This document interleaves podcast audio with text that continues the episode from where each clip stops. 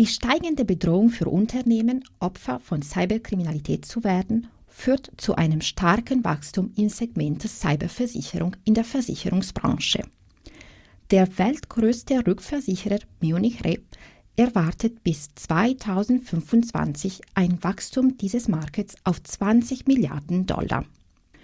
Damit gelten Versicherungen gegen Cyberangriffe als der derzeit wichtigste Wachstumsmarkt in der Branche. Welchen Schadenfall eine Cyberversicherung abdeckt und was beim Abschluss zu beachten ist, werden wir heute näher mit Frau Dr. Maja Bund besprechen. Wir, das sind Agnieszka Pawlowska und Simona Autolitano. Und damit herzlich willkommen zu einer weiteren Folge von Cybersnacks, dem Cybersicherheitspodcast der Allianz für Cybersicherheit. Unser heutiger Gast, Frau Dr. Meyer Bund, ist seit 2003 bei der Swiss Re in verschiedenen Führungspositionen tätig. Als Head Cyber and Digital Solutions war sie lange Zeit verantwortlich für die Weiterentwicklung und Umsetzung der Cyber-Risikostrategie für das Rückversicherungsgeschäft von Swiss Re sowie für die Förderung digitaler Innovationen und Initiativen. Jetzt ist sie Cyber Practice Leader. Herzlich willkommen. Herzlichen Dank für die Einladung.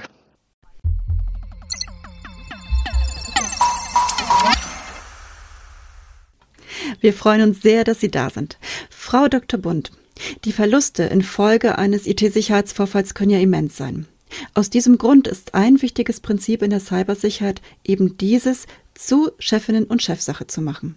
Sicherheitsforscherinnen und Forscher sprechen davon, dass es gar keine Frage mehr ist, ob ein Unternehmen Opfer eines IT-Vorfalls wird, sondern nur wann.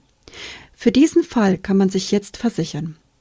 Was also genau ist eine Cyberversicherung und welche Leistung kann ein Unternehmen erwarten? Ja, vielen Dank für diese Frage. Bevor wir in die Versicherung selber einsteigen, ist wichtig zu verstehen, dass es im Cyberbereich ja keine hundertprozentige Sicherheit gibt. Das heißt, Cyberresilienz ist das Wort der Stunde und ist enorm wichtig.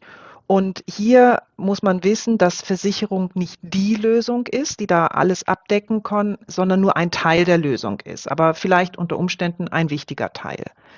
Was man versichern kann, das sind verschiedene Bereiche, zum Beispiel Betriebsunterbrechung nach einem Cybervorfall, wenn zum Beispiel die Daten nach einer Ransomware-Attacke verschlüsselt sind und das Unternehmen nicht arbeiten kann. In dem Fall würde dann die Cyberversicherung die Kosten für den Gewinnausfall übernehmen und auch die Kosten für die Wiederherstellung des Betriebs. Der andere große Bereich sind zum Beispiel Haftpflichtschäden nach Datenschutzverletzungen. Es kann zum Beispiel sein, dass eine Firma schützenswerte Kundendaten speichert oder verarbeitet und wenn die dann gestohlen werden, da kommt es zu diesem typischen Data Breach Vorfall und da übernimmt dann die Versicherung die Haftpflichtansprüche der betroffenen Personen, Anwalts- und Prozesskosten, je nach Land auch Benachrichtigungskosten, Kosten für ein Callcenter, Credit Monitoring und dergleichen. Da gibt es also ganz verschiedene Kostenkomponenten, die da anfallen, die dann von der Cyberversicherung übernommen werden. Und was vielleicht bei der Cyberversicherung auch noch speziell ist, viele der Versicherungsprodukte haben eine Servicekomponente mit enthalten sodass die Schäden möglichst klein gehalten werden und das Unternehmen möglichst schnell wieder in den Normalzustand zurückversetzt wird und wieder normal arbeiten kann. Das sind so Services oft im Incident Response Bereich, die dann von spezialisierten Unternehmen ausgeführt werden. Aber es könnten auch zum Beispiel präventive Services sein, wie zum Beispiel Cybersecurity Training, die dann dort in dem Versicherungspaket mit enthalten sind. Das ist ja jetzt eine sehr große Bandbreite. Haben Sie vielleicht ein konkretes Beispiel für uns bei einem Unternehmen, ohne vielleicht Namen zu nennen, aber um eine Anwendung besser verstehen zu können? Ja, vielleicht ein typisches Beispiel, das habe ich im letzten Jahr mal in einem Artikel beschrieben. Der Artikel heißt From Kitchenware to Ransomware, a Short Story.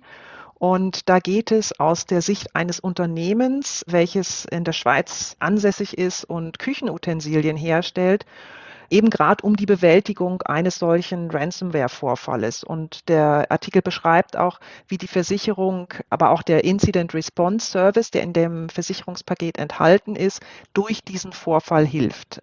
Den Artikel kann man auf der Swissre Homepage finden, wenn man zum Beispiel Kitchenware eingibt. Das Wort benutzen wir offensichtlich sonst nicht so viel.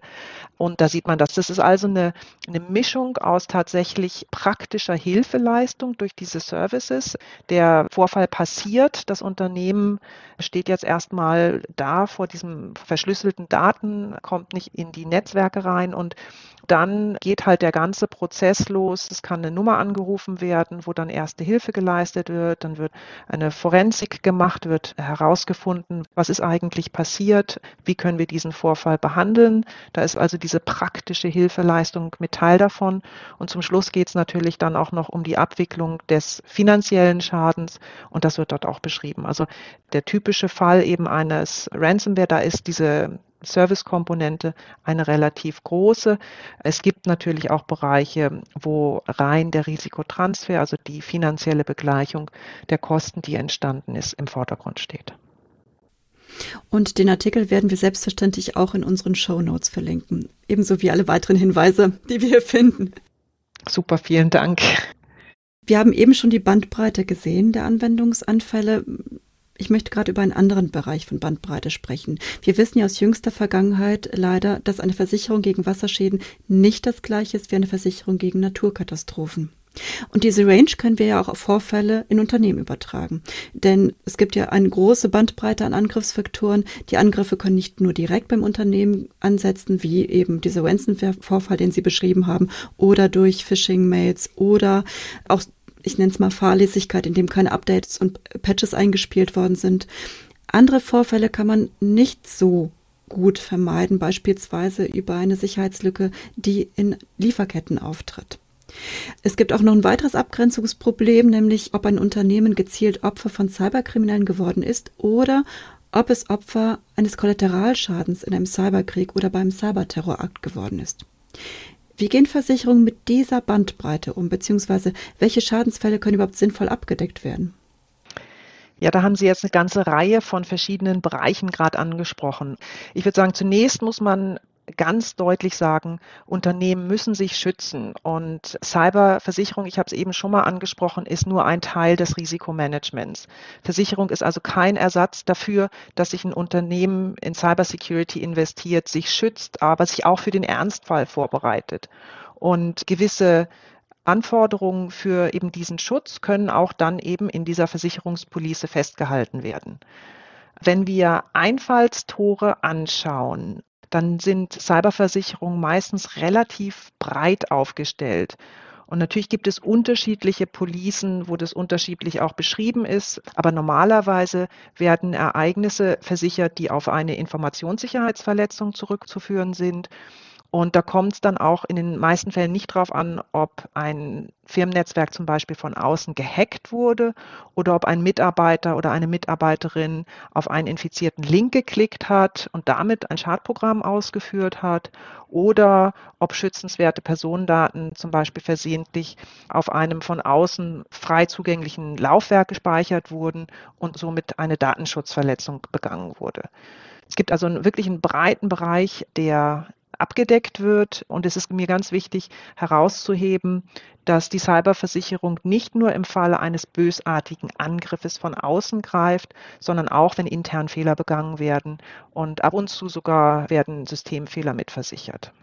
In den meisten Fällen ist es auch egal, ob eine Firma gezielt Opfer eines Cyberangriffes wurde oder ob sie mehr oder weniger zufällig getroffen wurde. Die große Ausnahme ist da der Krieg. Krieg ist zum Beispiel typischerweise auch in Sachversicherungen immer ausgeschlossen und das Gleiche gilt für Cyberversicherungen. Der Grund hierfür ist, dass das Schadenspotenzial im Kriegsfall so hoch ist, dass es die finanziellen Möglichkeiten der privaten Versicherungswirtschaft übersteigt und Versicherungen, falls Risiko sauber eingepreist werden würde, einfach zu teuer würden. Und das große Problem beim Cyberkrieg ist außerdem noch, diesen als solchen zu erkennen und anzuerkennen. Denn dafür braucht es meistens eine Attributierung auf einen Staat. Und das wissen wir, ist nicht immer einfach oder nicht immer eindeutig. Ja, wirklich nicht einfach zu sagen, Cyberkrieg, nicht Cyberkrieg. Wir sehen das auch aktuell in, äh, in diese Krise in der Ukraine zum Beispiel. Ich würde gerne noch kurz über Versicherungen im Unternehmen sprechen. Also Sie haben gesagt, Cyberversicherung ist nur ein Teil der Risikomanagement im Unternehmen und natürlich können Unternehmen viele andere Versicherungen abschließen. Wie unterscheidet sich eine Cyberversicherung von anderen Versicherungen im Unternehmen und sind Überschneidungen mit anderen Versicherungen möglich und wie kann ein Unternehmen solche Überschneidungen vermeiden? Mhm. Ja, das ist eine sehr gute Frage. Und um das ein bisschen zu erklären, möchte ich Sie eigentlich gerne einladen, mit mir mitzugehen auf ein Fest. Der Fest fand vor Corona statt oder nach Corona, jedenfalls ohne Abstandsregeln. Stellen Sie sich vor, die Sonne scheint und die Festbänke sind alle schon gut gefüllt und die Gäste sitzen so in einem normalen Abstand voneinander auf den Bänken, essen und trinken und reden miteinander. Und dann kommt verspätet noch ein Gast und quetscht sich so ein bisschen zwischen zwei bereits sitzende Gäste. Und beide rutschen so ein bisschen auf die Seite. Aber wenn wir ehrlich sind, sitzt der Gast so ein bisschen mit einem Teil des Oberschenkels und vielleicht auch mit einem halben Ellenbogen auf dem Platz eines Nachbarn, eines anderen, ja. Und so mit der Zeit ruckeln sich alle drei Gäste so zurecht, dass die Überschneidung nur noch klein ist aber immer noch zum Teil vorhanden ist. Und ich meine, Sie haben es sofort erkannt, dieser neue Gast ist natürlich die Cyberversicherung, ja. Und die ist ja jetzt nun mal vor, was ist es, 20 Jahre ungefähr entstanden. Seit etwa zehn Jahren wird sie ernst genommen. Und die Cyberversicherung hat sich tatsächlich in so eine Lücke in der Versicherungslandschaft reingedrängt, hat die ausgefüllt. Und es gab in der Vergangenheit und auch immer noch natürlich auch hier ein paar Überschneidungen. Deshalb muss man auch gut verstehen, was alles drin ist und was eben auch nicht drin ist. Und auf der einen Seite haben wir, ich habe es glaube ich schon angesprochen, die Haftpflicht, die auch in der Cyberversicherung drin ist, die normale Betriebshaftpflichtversicherung, die eigentlich jedes Unternehmen hat, die springt eben ein, wenn ein versichertes Unternehmen irgendeiner dritten Person oder dritten Personen Schaden zufügt, ja. Und diesem Schaden muss aber normalerweise ein Sach- oder Personenschaden vorangegangen sein. Ist dieser Schaden rein finanzieller Natur, dann greift die Betriebshaftpflicht nicht, aber eben die Cyberversicherung. Wenn es da zum Beispiel um die Daten von betroffenen Personen geht, nach so einer Datenschutzverletzung zum Beispiel. Das ist die eine Seite, die Haftpflichtseite. Und auf der anderen Seite sitzt die Sachversicherung und auch so die klassische Betriebsunterbruchversicherung. Die brauchen beiden Sachschaden, damit sie ausgelöst wird. Und in den meisten Cyberfällen gibt es effektiv keinen Sachschaden. Und deshalb braucht man auch da die Cyberversicherung, damit diese Schäden eben auch gedeckt werden. Jetzt habe ich gesagt, so in letzter Zeit, man hat sich so ein bisschen zurechtgerückelt. Einige von diesen Überschneidungen, die es tatsächlich gab, sind aufgelöst worden. Andere sind noch in kleineren Teilen vorhanden, aber ich würde sagen, grosso modo hat sich die Cyberversicherung tatsächlich in dieser Lücke breit gemacht und ist relativ gut abgegrenzt gegen andere Versicherungen.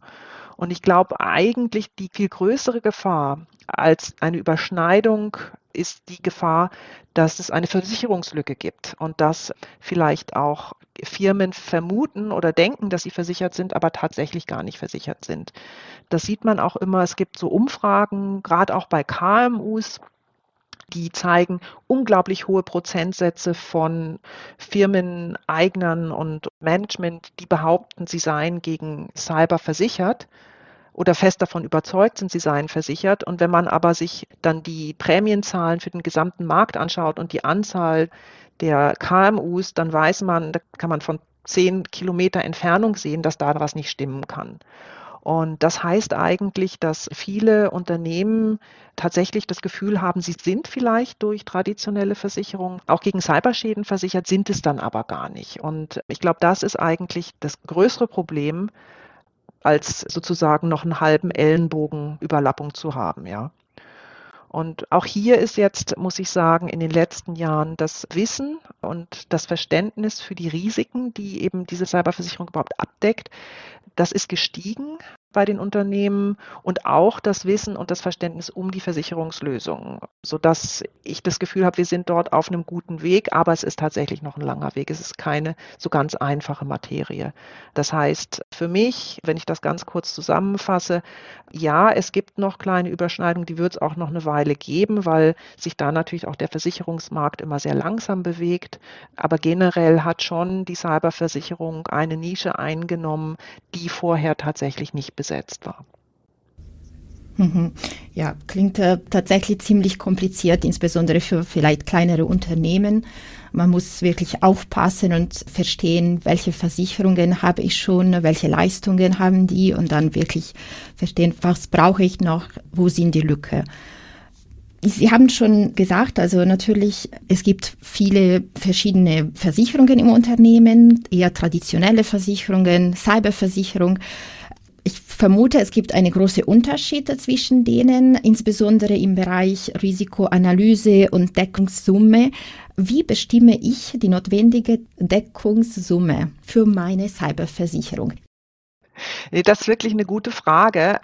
Wie groß die Versicherungssumme oder Deckungssumme für ein Unternehmen sein sollte, hängt ganz stark von der Risikolage des Unternehmens ab, aber auch vom Risikoappetit. Das sind zwei unterschiedliche Sachen und das muss man sich auch gesondert anschauen, ja. Und um die Risikolage und auch die Exponierung festzustellen, muss man wirklich einen sauberen Risikomanagementprozess durchgehen. Und da überlegt man sich zum Beispiel, was es kosten würde, wenn ein Unternehmen für drei oder sieben oder 15 Tage zum Beispiel stillstehen würde. Welcher Umsatz würde ausfallen? Was für Kosten für die Wiederherstellung würde entstehen, damit man sich überlegen kann, wo tut es mir eigentlich wirklich weh als Unternehmen? Man muss sich auch anschauen, was für Daten habe ich eigentlich, was für Daten habe ich gespeichert, was für Daten werden von meinem Unternehmen verarbeitet, sind da zum Beispiel personenbezogene Daten dabei, die besonders schützenswert sind und so. Und wie viel Schaden würde entstehen, wenn diese gestohlen würden? Das ist sozusagen, wo kann eigentlich was passieren? Und daraus kann man dann auch ableiten, wenn man das dann kombiniert mit zum Beispiel einem Szenario eines tatsächlichen Events, kann man sich dann überlegen, sagen, das würde es mich kosten.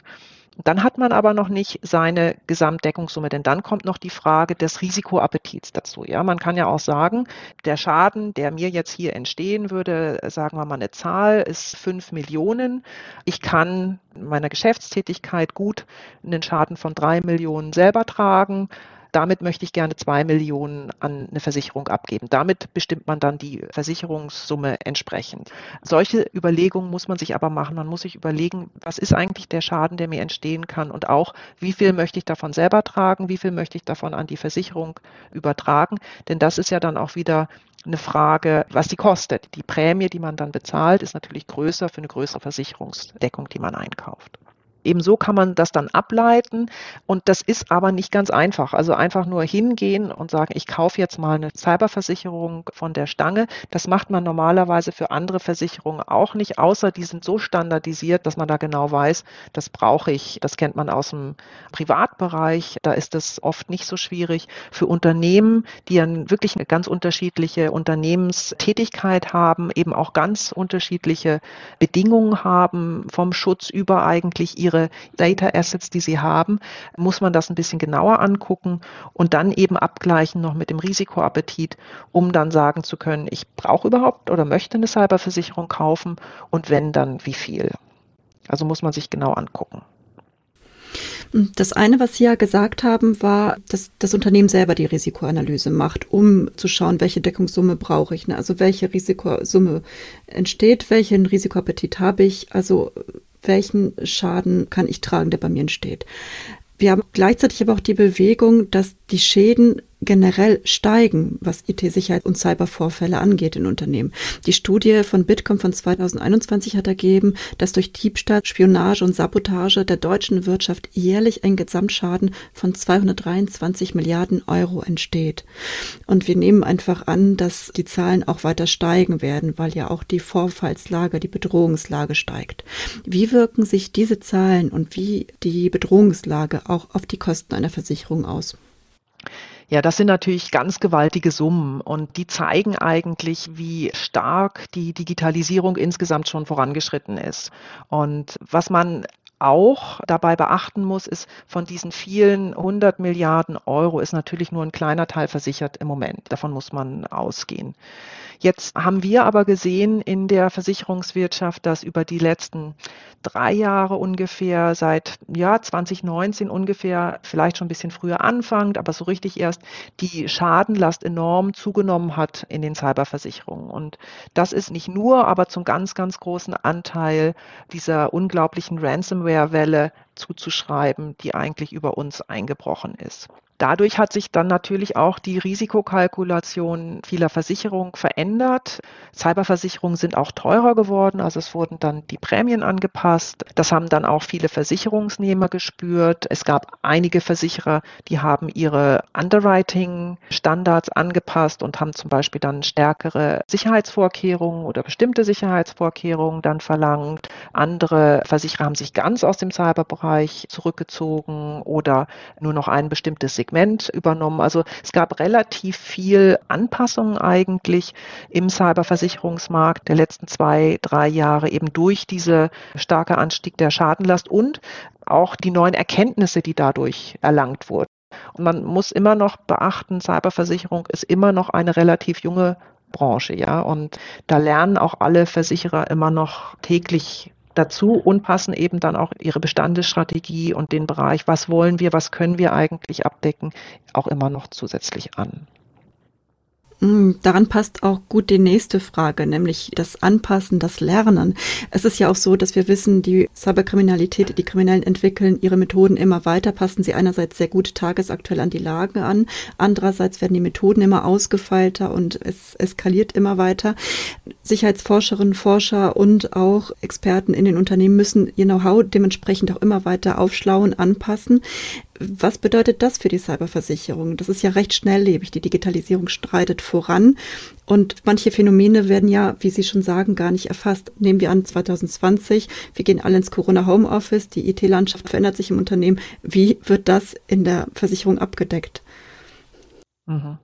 Ja, da haben Sie natürlich völlig recht. Eben die Cybersicherheitslage, aber auch die Art und Weise, wie die Unternehmen arbeiten, eben zum Beispiel plötzlich alle im Homeoffice, das ist ja einem ständigen Wandel unterlegen oder war auch jetzt besonders großen Änderungen unterlegen. Und wie schon gesagt, die Versicherungen, die lernen auch daraus. Das hat dann einen Einfluss auf die Risikokalkulation, die Preisberechnung, aber auch eben an die Sputzansprüche. Das hat ja auch schon angesprochen. Was passiert ist natürlich, die Versicherungspolicen werden ja normalerweise für ein Jahr gezeichnet, werden dann erneuert oder dann neu verhandelt. Und das sind dann eben auch die Zyklen, in denen so Anpassungen vorgenommen werden. Das heißt, die Versicherer, die reagieren sehr wohl, aber nicht sofort oder nächste Woche, sondern das sind dann diese Jahreszyklen, wo dann die Police neu verhandelt oder eben erneuert wird. Und da gibt es dann eben wieder das nächste Gespräch zwischen dem Versicherer und dem Versicherungsnehmer, manchmal noch dem Makler mit, wo dann darüber diskutiert wird, wie viel ist die Versicherungssumme, was kostet das, was sind die Voraussetzungen für die Versicherung und so weiter. Sie sagten ja auch eben, es ist ja relativ jung, die Idee der Cyberversicherung. Sie sagten, seit zehn Jahren wird sie ernst genommen, seit 20 Jahren wird sie angeboten. Und im Blick auf Deutschland hatte ich schon verstanden, dass es nicht viele Unternehmen gibt, die eine Cyberversicherung abgeschlossen haben, dass der Markt aber wächst. Wie sieht es denn genau aus in Deutschland und wo steht Deutschland im europäischen Vergleich? Das kann ich gar nicht mit einer ganz konkreten Zahl beantworten, das weiß ich schlichtweg nicht. Aber was Sie sagen können auf jeden Fall ist, bis vor einigen Jahren, da hatten sehr, sehr wenige kleine Unternehmen, KMUs, gerade kleinere KMUs eine Versicherung. Da waren es vor allem die großen Unternehmen, die Cyberversicherungen abgeschlossen haben, zum Teil auch nicht, zum Teil haben sie auch selbst versichert. Aber das war eine wirklich ganz klare Trennung. Und da hat man auch ganz viel so Aussagen gehört aus dem KMU-Bereich. So, wir sind zu klein, wir werden schon nicht angegriffen oder uns kann ja nichts passieren. Und das ist natürlich ein Trugschluss. Denn das haben wir über die letzten Jahre deutlich gesehen.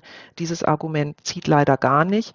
Und das haben jetzt sehr viele verstanden. Deshalb sind jetzt auch die Wachstumsraten im KMU-Sektor sehr groß und viele kleinere oder mittlere Unternehmen Unternehmen versichern sich jetzt auch zum ersten Mal. Dummerweise jetzt natürlich in den relativ harten Markt, wo dann auch die Preise entsprechend höher sind, als es vor drei, vier Jahren noch der Fall war.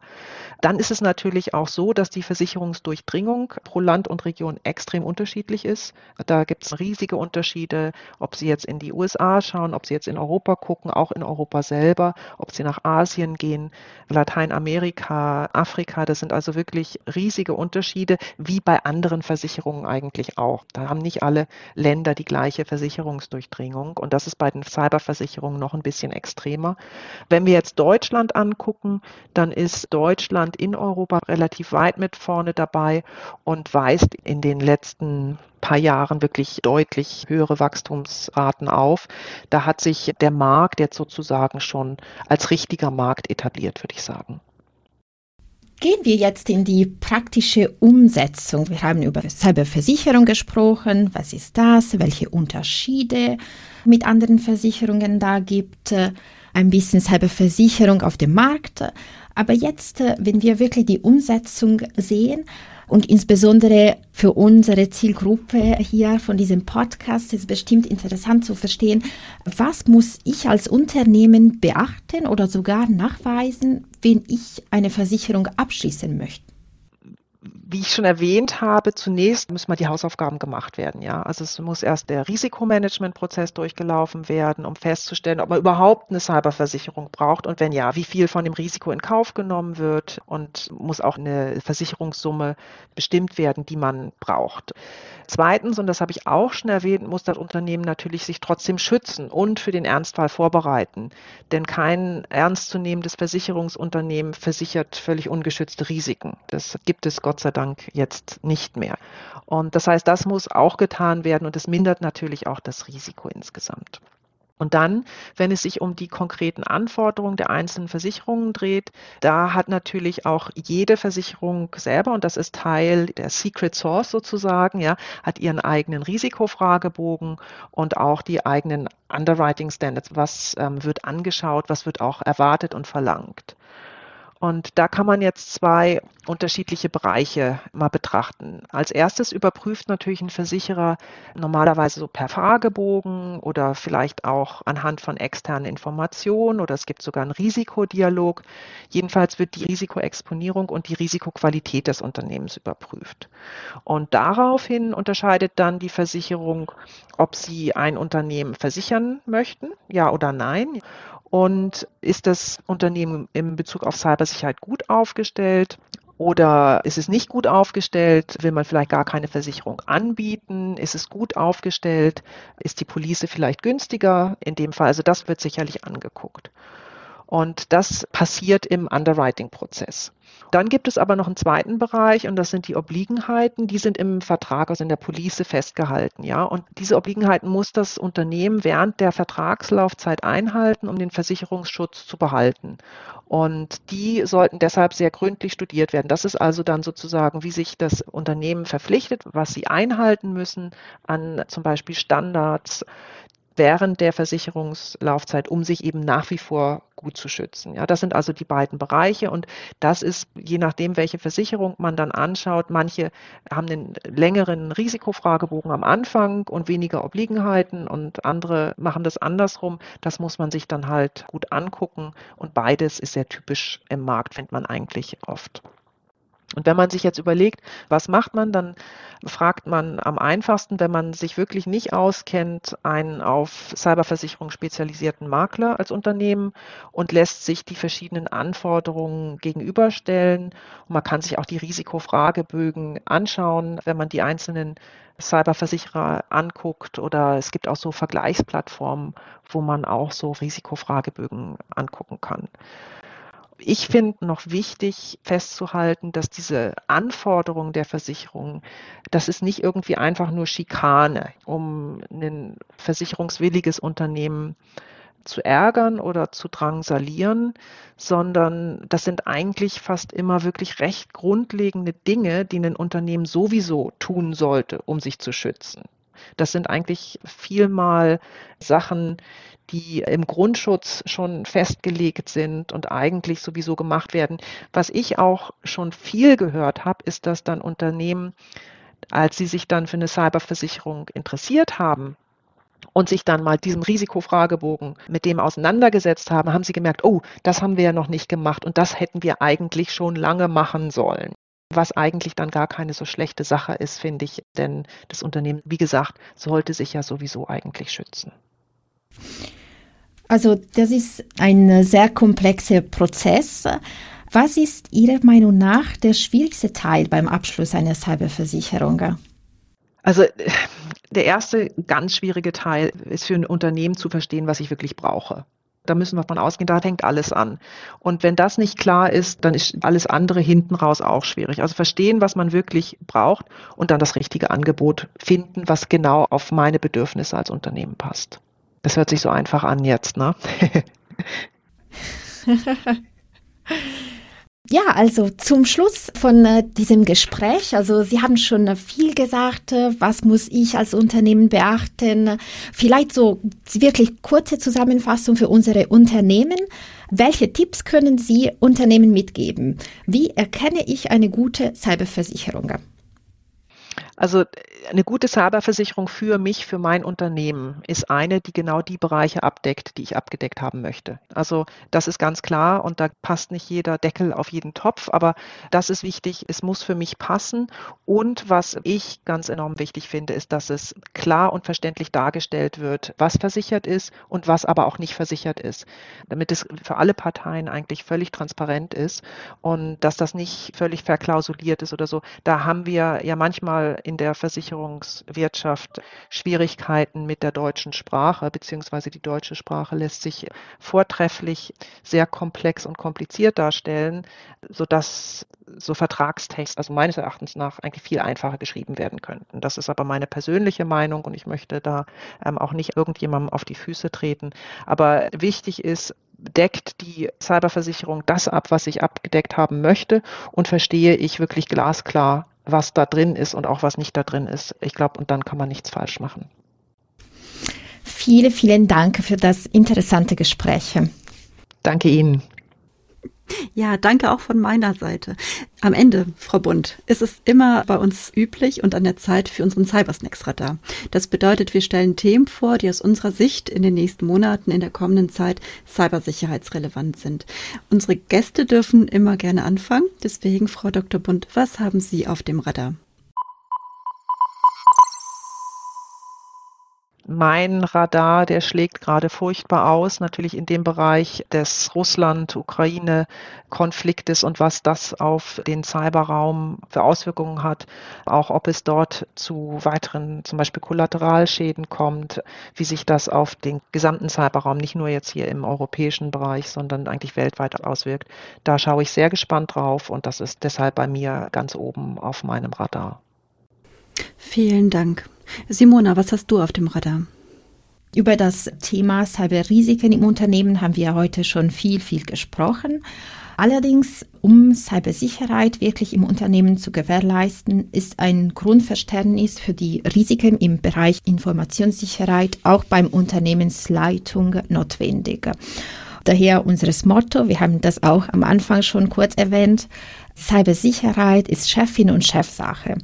Und genau über dieses Thema arbeitet die Allianz für Cybersicherheit an einer aktualisierten Version des Handbuchs Management von Cyberrisiken zusammen mit der Internet Security Alliance, die konkrete Hilfestellung und Tipps für das Management-Team im Unternehmen anbietet. Und äh, die erste Version des äh, Handbuchs ist auf unserer Webseite verfügbar, aber bald die neue Version äh, wird auch veröffentlicht. Genau, das finde ich auch sehr interessant und sehr wichtig, genau mit diesen Themen, die wir heute besprochen haben. Und du, Agnieszka, was hast du auf dem Radar? Dankeschön, Simona. Ja, ich greife das auf, was Frau Dr. Bund gesagt hat. Natürlich ist es in der heutigen Gegebenheit schwierig, unserer täglichen Arbeit so nachzugehen, wie wir wollen, weil wir alle mit Gedanken in der Ukraine- und Russland-Krise sind. Auch die Cybersicherheitslage wird stark in Deutschland thematisiert und wir gucken alle mit sehr wachem Auge drauf. Das BSI hat dazu ja regelmäßig Pressemitteilungen herausgegeben und hält auf dem Laufenden. Und auch auf den Seiten der Allianz für Cybersicherheit findet sich da eine Seite für Unternehmen, die wir selbstverständlich auch in unseren Shownotes verlinken, wo Sie sich aktuell informieren können und auch Hinweise und Tipps geben können. Grundsätzlich heißt das jetzt einfach, seien Sie wachsam, machen Sie jetzt Ihre Hausaufgaben, machen Sie jetzt Ihre Risikoanalyse, machen Sie jetzt Schutzmaßnahmen und Sie finden dort Hinweise, was Sie tun können. Und ein zweiter Punkt, den ich gerne aufgrabe, Frau Dr. Bund, vielen Dank dafür, dass Sie das hier so stark und deutlich betont haben, zu die valide Risikoanalyse und ein Risikomanagement. Und genau bei diesen beiden Punkten kann auch der IT-Grundschutz des BSIs unterstützen und auf seiner Basis kann man als Unternehmen und als Institution ein Managementsystem für Informationssicherheit implementieren. Das werden wir hier auch gerne verlinken. Wir freuen uns sehr über Ihr Feedback unter info at cyber-allianz.de und auf Twitter unter cyberallianz. Bis zum nächsten Mal. Bleiben Sie gesund, bleiben Sie cybersicher.